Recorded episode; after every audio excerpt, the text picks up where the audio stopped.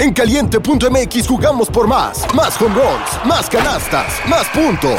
Vive cientos de deportes durante todo el año y los mejores eventos en vivo. Descarga la app, regístrate y obtén mil pesos de regalo. Caliente.mx, jugamos por más. Más diversión. Promoción para nuevos usuarios de GOV de GGSP 40497, solo mayores de edad. Términos y condiciones en caliente.mx.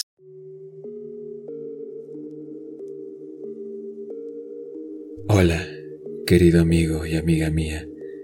Espero que todos ustedes se encuentren muy bien esta noche. El día de hoy les traigo probablemente una de las historias más tristes que van a escuchar en varios días. Así que prepárense, ya que es muy perturbadora, pero a la vez demasiado, demasiado depresiva. Tengan cuidado con lo que escuchan. Sin más que decir, comenzamos con esta historia.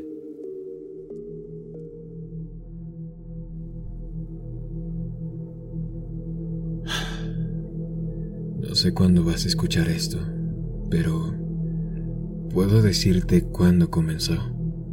Estaba dando un paseo solo por el bosque cuando la entidad vino a buscarme. Era, a falta de un término mejor, algo indescriptible. Donde se escondió no había árboles, donde se acercaba no había hierba. A través del arco saltó hacia mí, no había brisa de movimiento, no había aire en absoluto. Cuando golpeó, sentí la clara sensación de garras pinchándome en algún lugar invisible, en algún lugar que nunca había sentido antes. Mis manos, brazos, piernas y torso parecían estar bien, pero ni siquiera estaba sangrando. Sabía que me había lastimado de alguna manera. Mientras corría temeroso de regreso a casa, me di cuenta de que no había ocurrido nada en realidad. O eso creí. Estaba vagamente cansado y a veces era difícil concentrarme. La solución en esa primera etapa fue fácil. Una gran taza de café me ayudó a sentirme normal otra vez. Por un tiempo, ese drenaje sutil en mi espíritu se perdió en un flujo y reflujo de la cafeína de mi sistema. Se podría decir que mi vida comenzó esa semana, en realidad porque fue cuando conocí a Sofía. Ella y yo nos llevábamos muy bien, aunque para ser honesto, estoy bastante seguro de que me enamoré de ella por teléfono antes de que nos conociéramos. Era casi como si las fuertes emociones de esa primera semana hicieran que la entidad se defendiera. Todavía estaba conmigo, aferrada a alguna parte invisible de mi ser. Bueno, los primeros incidentes fueron menores y apenas me preocupé por ellos. El color del auto de un vecino cambió de azul a negro una mañana. Dos días después, en el trabajo, el nombre de un compañero cambió de Fred a Dan. Pregunté cuidadosamente, pero todos dijeron que su nombre siempre había sido Dan. Supuse que me había equivocado o algo así. Luego, por ridículo que suene, estaba orinando en el baño de mi casa cuando de repente me encontré en una calle al azar. Todavía estaba en pijama, con los pantalones bajados y orinando, pero ahora a la vista de una docena de personas en una parada de autobús. Horrorizado, me subí la ropa y corrí antes de que alguien llamara a la policía. Logré llegar a casa, pero la experiencia me obligó a admitir que todavía estaba en peligro. La entidad me estaba haciendo algo y no entendía cómo contraatacar. Sofía apareció esa noche, pero tenía su propia llave. Oye, le pregunté confundido, ¿cómo conseguiste una llave? Ella solo se rió. Eres lindo, ¿Estás seguro de que estás de acuerdo con esto? Abrió una puerta y entró en una habitación llena de cajas. Sé que vivir juntos es un gran paso, especialmente cuando solo llevamos saliendo tres meses. ¿Viviendo juntos? Literalmente la acababa de conocer la semana anterior. La cosa era que mi madre siempre me había dicho que era un hombre audaz por alguna razón. Sabía cuándo callar mi ladrido. En lugar de causar una escena, le dije que todo estaba bien. Luego fui directamente a mi habitación y comencé a investigar. Mis cosas estaban tal como las había dejado, sin señales de cambio, pero logré encontrar algo fuera de lo común. La fecha. Me estrevecí de enfado mientras observaba la verdad. La entidad se había comido tres meses de mi vida. ¿A qué demonios me enfrentaba? ¿Qué clase de criatura podría consumir pedazos del alma así? Me perdí la parte más emocionante de una nueva relación y nunca entendería nuestra historia compartida o bromas internas de ese periodo. Me habían quitado algo absurdamente precioso y estaba furioso. Esa furia ayudó a suprimir la entidad.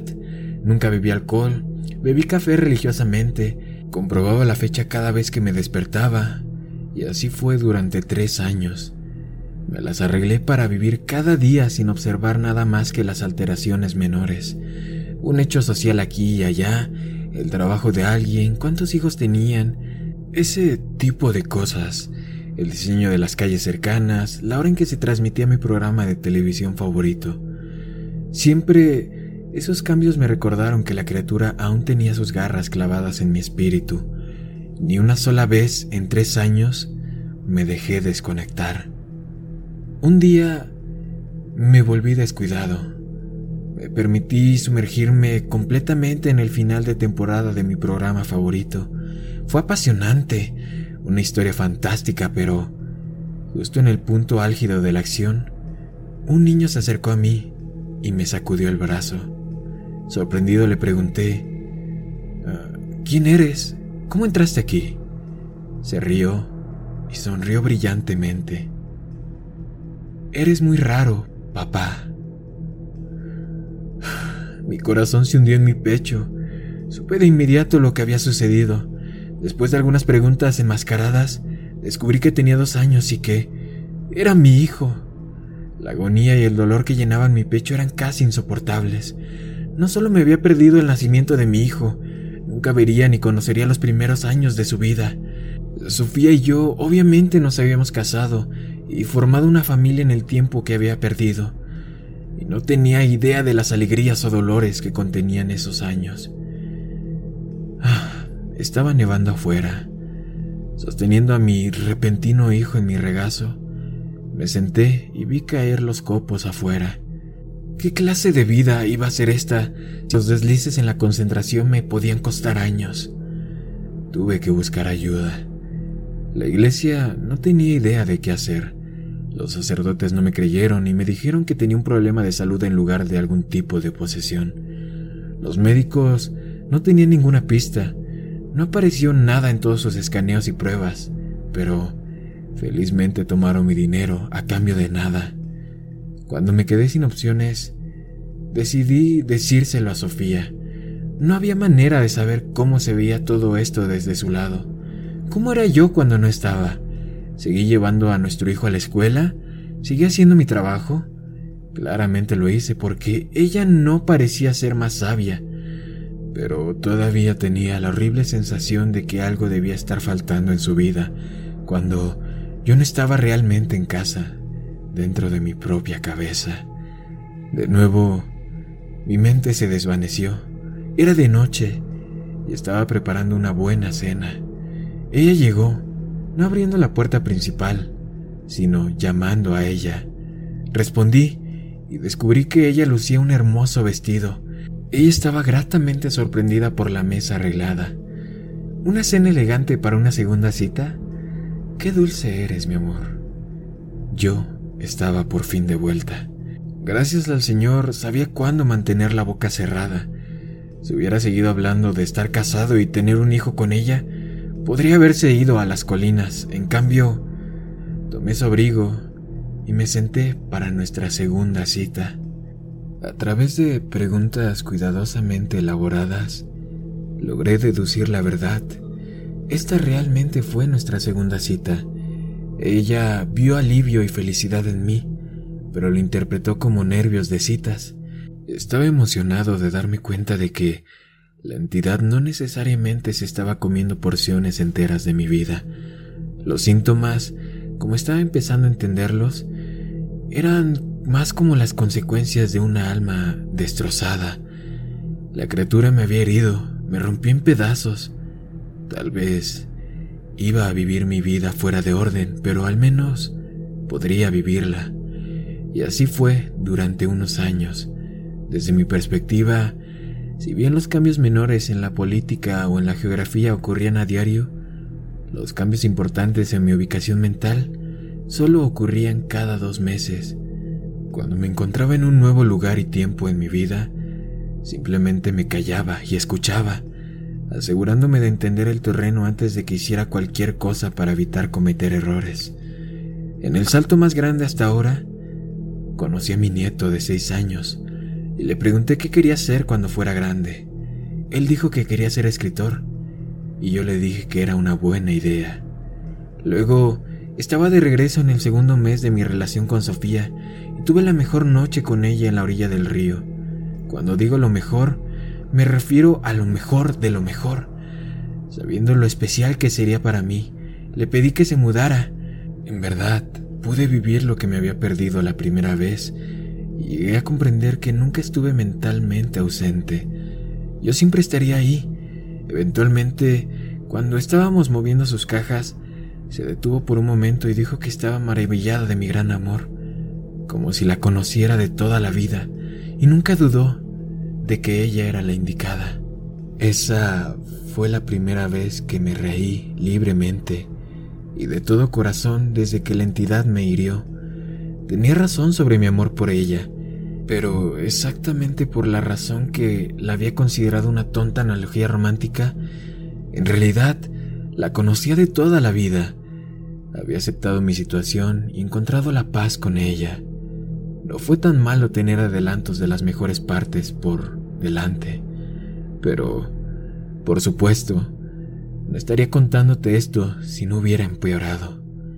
La entidad todavía estaba conmigo, no me hirió y se fue como yo quería creer. Lo más cercano que puede describir mi creciente comprensión es que la criatura estaba excavando más profundamente en mi psique fracturándola en pedazos más pequeños.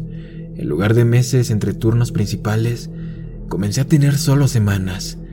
Una vez que me di cuenta de esa terrible tendencia, temí que mi destino final sería saltar de un momento a otro en mi vida, latido a latido, para siempre confundido, perdido eternamente. Solo un instante en cada momento significaba que nunca podría hablar con nadie más, nunca podría mantener una conversación, nunca expresaría ni recibiría amor, porque nunca sabría dónde estaba. Cuando la verdadera profundidad de ese miedo se apoderó de mí, me senté en una versión más vieja de mí y vi caer la nieve afuera. Esa era la única constante en mi vida. El clima no le importaba quién era yo o qué dolores tenía que enfrentar. La naturaleza siempre estuvo ahí. La nieve que caía siempre era como un pequeño gancho que me mantenía en un lugar. La paz emocional pura que trajo fue como una panacea para mis heridas mentales, y nunca me había movido mientras observaba el patrón del caer blanco, y pensaba en las veces que había ido en trineo o construido un fuerte de nieve cuando era niño. Un adolescente entonces me tocó el brazo ¿Abuelo? Ah, ah, eh, hola, eh, me había sacado de mis pensamientos, así que fui menos cuidadoso que de costumbre. Eh, ¿Quién eres tú? Él sonrió a medias, como si no estuviera seguro de si estaba bromeando. Entregándome una pila de papeles dijo, es mi primer intento de escribir una novela. ¿La leerías y me dirías lo que piensas? Ah, por supuesto persiguiendo ese seño de ser escritor, ya veo. Él se sonrojó. Está bien, sal a jugar mientras leo esto ahora mismo. Las palabras eran borrosas y molesto. Busqué unos anteojos que probablemente tenía para leer. Ser viejo era terrible y quería volver a un año más joven, pero no antes de leer su libro. Encontré mis anteojos en el bolsillo de un suéter y comencé a hojear. Sofía entraba y salía de la sala de estar. Ay, todavía hermosa como siempre. Pero tenía que concentrarme. No sabía cuánto tiempo tendría ahí. Parecía que teníamos familiares. Eh, era Navidad. Un par de adultos y un par de niños que no reconocí atravesaron el pasillo y vi a mi hijo. Ahora era grande. Pasaba caminando con su esposa al salir por la puerta. Como grupo, la familia extendida comenzó a andar en trineo afuera. Finalmente terminé de leer la historia y llamé a mi nieto. Bajó corriendo las escaleras y entró en la sala de estar. ¿Y qué tal estuvo, abuelo? Bueno, es terrible, le dije con sinceridad, pero es terrible por todas las razones correctas. Aún eres joven, por lo que tus personajes se comportan como jóvenes, pero la escritura de la historia en sí es muy sólida. Hice una pausa. No esperaba que se convirtiera en una historia de terror, le dije. Él asintió. Es un reflejo de los tiempos. Las expectativas para el futuro son deprimentes, no esperanzadoras como solían ser. Eres demasiado joven para ser consciente de esa manera, le dije. Se me ocurre una idea. Si te gusta el terror, ¿sabes algo sobre criaturas extrañas? Claro, leo todo lo que puedo, me encanta el terror, dijo mi nieto. Con cautela, examiné las entradas a la sala de estar. Todos estaban ocupados afuera. Por primera vez, me abría alguien en mi vida sobre lo que estaba experimentando. En voz baja le conté sobre mi conciencia fragmentada. Para ser un adolescente se lo tomó bien. ¿Hablas en serio? me dijo. Sí, hablo en serio, hijo. Tenía la mirada determinada de un hombre adulto que acepta una misión. No, no, no, no te preocupes, abuelo. Lo investigaré. Veré qué puedo averiguar. Deberías comenzar a escribir todo lo que experimentas, construir algunos datos. Tal vez podamos mapear tu herida psíquica. Wow, suena como un verdadero plan. Me sorprendió eso tenía sentido. Y no esperaba que tuviera una respuesta seria, pero ¿cómo tendré todas las notas en un solo lugar? Vamos a encontrar un lugar para que las dejes, dijo, frunciendo el ceño con el pensamiento. Entonces los traeré y podremos rastrear el camino que estás tomando a través de tu propia vida, ver si hay algún patrón. Por primera vez desde que la situación empeoró, volví a sentir esperanza. ¿Qué tal debajo de las escaleras? Nadie se mete abajo, le dije. Por supuesto, dio media vuelta y salió de la sala de estar. Miré detrás de él, lo escuché dar vueltas cerca de las escaleras. Finalmente, regresó con una caja, la colocó sobre la alfombra y la abrió para poder revelar la pila de papeles reventados. Exclamó, ¡Mierda! Son demasiados papeles, abuelo. Desconcertado, parpadeé rápidamente, perdonando sus maldiciones por la sorpresa. Eh, eh, ¿yo, ¿Yo escribí eso? Me miró con asombro. Sí, o lo harás. Todavía tienes que escribirlas y ponerlas debajo de las escaleras después de esto. Volvió a mirar los papeles y luego tapó la caja. Probablemente no deberías ver lo que dicen. Las cosas se podrían poner extrañas. Eso lo entendí perfectamente. Trago saliva. Hay, como 50 cajas debajo todas llenas así. Descifrarlas llevará mucho tiempo. Su tono bajó a una seriedad mortal. Pero te salvaré, abuelo, porque no creo que nadie más pueda hacerlo. Las lágrimas rodaron por mis mejillas entonces, y no pude evitar sollozar una o dos veces. No me había dado cuenta de lo solitario que me había vuelto en mi prisión cambiante de conciencia, hasta que finalmente tuve a alguien que me comprendiera. Gracias. Muchas gracias, hijo. Y luego volví a ser más joven y estaba en el trabajo un martes al azar.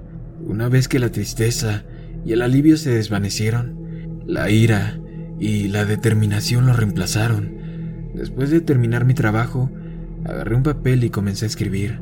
Claro, mientras las semanas cambiaban a mi alrededor, mientras esas semanas se convertían en días y luego en horas, Escribía cada momento libre sobre cuándo y dónde pensaba que estaba. Los puse debajo de las escaleras, desordenados. Mi primer caja fue en realidad la trigésima y mi última caja fue la primera.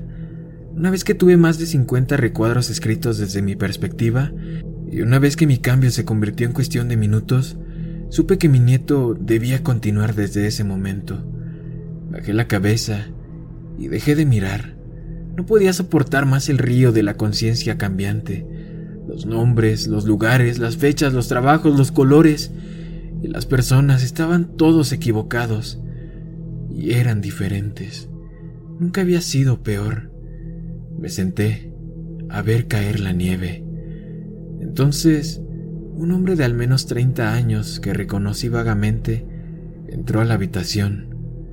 Vamos, Creo que finalmente lo descubrí, abuelo. Estaba tan frágil que moverme era doloroso. ¿Eres él? ¿Eres mi nieto?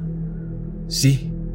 Me llevó a una habitación llena de extraños equipos y me sentó en una silla de goma frente a un gran espejo el doble de altura de un hombre.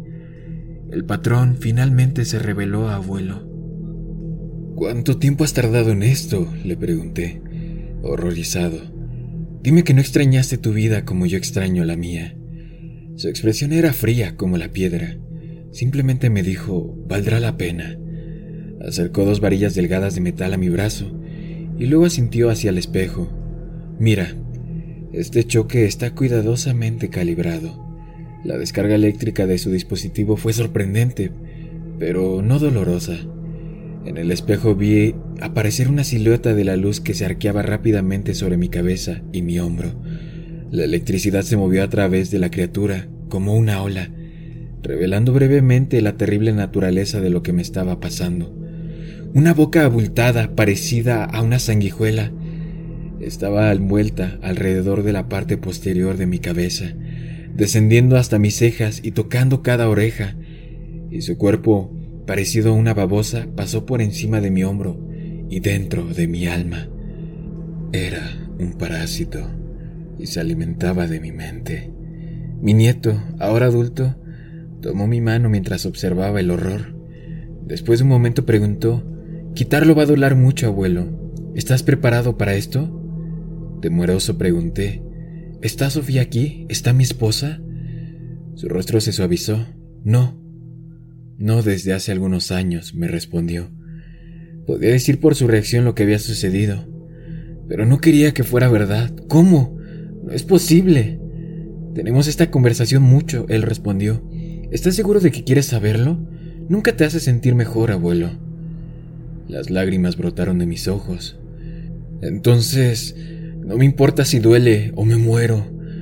No quiero quedarme en un momento en el que ella no está viva.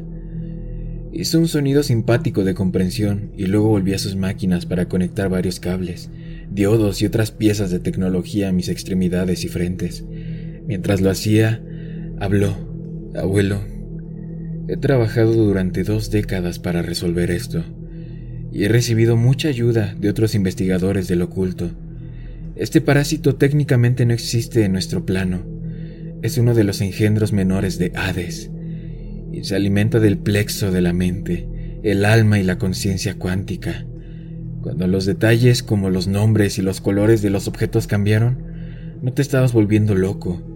La red de tu existencia simplemente estaba perjudicando hilos a medida que la criatura se abría paso a través de ti. No entendí completamente, Levanté la vista confundida cuando colocó un círculo de electrodos como una corona en mi cabeza en línea exacta con el lugar donde la boca del parásito me había rodeado. ¿Qué es Hades? le pregunté. Hizo una pausa en su trabajo y palideció. Olvidé que no lo sabrías. Tienes suerte, créeme. Es mejor no saberlo. Después de una respiración profunda, comenzó a moverse de nuevo y colocó sus dedos cerca de algunos interruptores. ¿Estás listo? me preguntó. Esto está cuidadosamente ajustado para hacer que tu sistema nervioso sea extremadamente poco apetecible para el parásito, pero es básicamente una terapia de electrochoque. Todavía pude ver la sonrisa de Sofía, a pesar de que estaba muerta. Acababa de estar con ella hace unos momentos. Hazlo. Saca esa cosa de mi mente. El clic de un interruptor resonó en mis oídos y casi me río de lo suave que era la electricidad. No se sentía como nada, al menos al principio. Entonces vi el espejo temblar y mi cuerpo dentro de esa imagen convulsionándose. Vaya, en verdad me dolió. Nunca había sido más doloroso. Era tan insoportable que mi mente no había sido capaz de procesarlo inmediatamente. Mientras mi visión temblaba y el fuego ardía en cada nervio de mi cuerpo, pude ver la silueta de luz temblorosa reflejada del parásito en mi cabeza, mientras se retorcía en una agonía igual a la mía. Tenía garras, seis extremidades con garras parecidas a las de un lagarto, debajo de un cuerpo parecido a una sanguijuela, y me cortó en un intento de permanecer enganchado a mí. La electricidad hizo que mis recuerdos avivaran. La sonrisa de Sofía fue lo más importante, iluminada brillantemente frente a un cálido fuego mientras la nieve caía más allá de la ventana detrás de ella. Los bordes de ese recuerdo comenzaron a iluminarse y me di cuenta de que mi vida era un tramo continuo de experiencias. Solo la conciencia de eso había sido fragmentada por ese mal que se alimentaba de mi espalda. Nunca había logrado estar ahí para el nacimiento de mi hijo. Salté alrededor de él una docena de veces, pero en realidad nunca lo viví. Por primera vez pude tomar la mano de Sofía y estar ahí para ella, pero no. No, no puede ser. Ese momento se había transformado repentinamente en sostener su mano, mientras yacía en cama de hospital por una razón muy diferente. No es posible. ¿Por qué, Dios? ¿Por qué es así? Fue tan despiadado hacerme recordar esto. Rompí a llorar cuando las enfermeras entraron corriendo a la habitación. No quería saber, no quería experimentarlo. Había visto todas las partes buenas, pero no quería la peor parte, el final inevitable que todos enfrentarían algún día. No valió la pena en realidad. Estaba contaminado. Toda esa alegría fue devuelta diez mil veces como dolor. El fuego en mi cuerpo y en mi cerebro aumentó hasta convertirse en una tortura blanca y pura. Y entonces grité.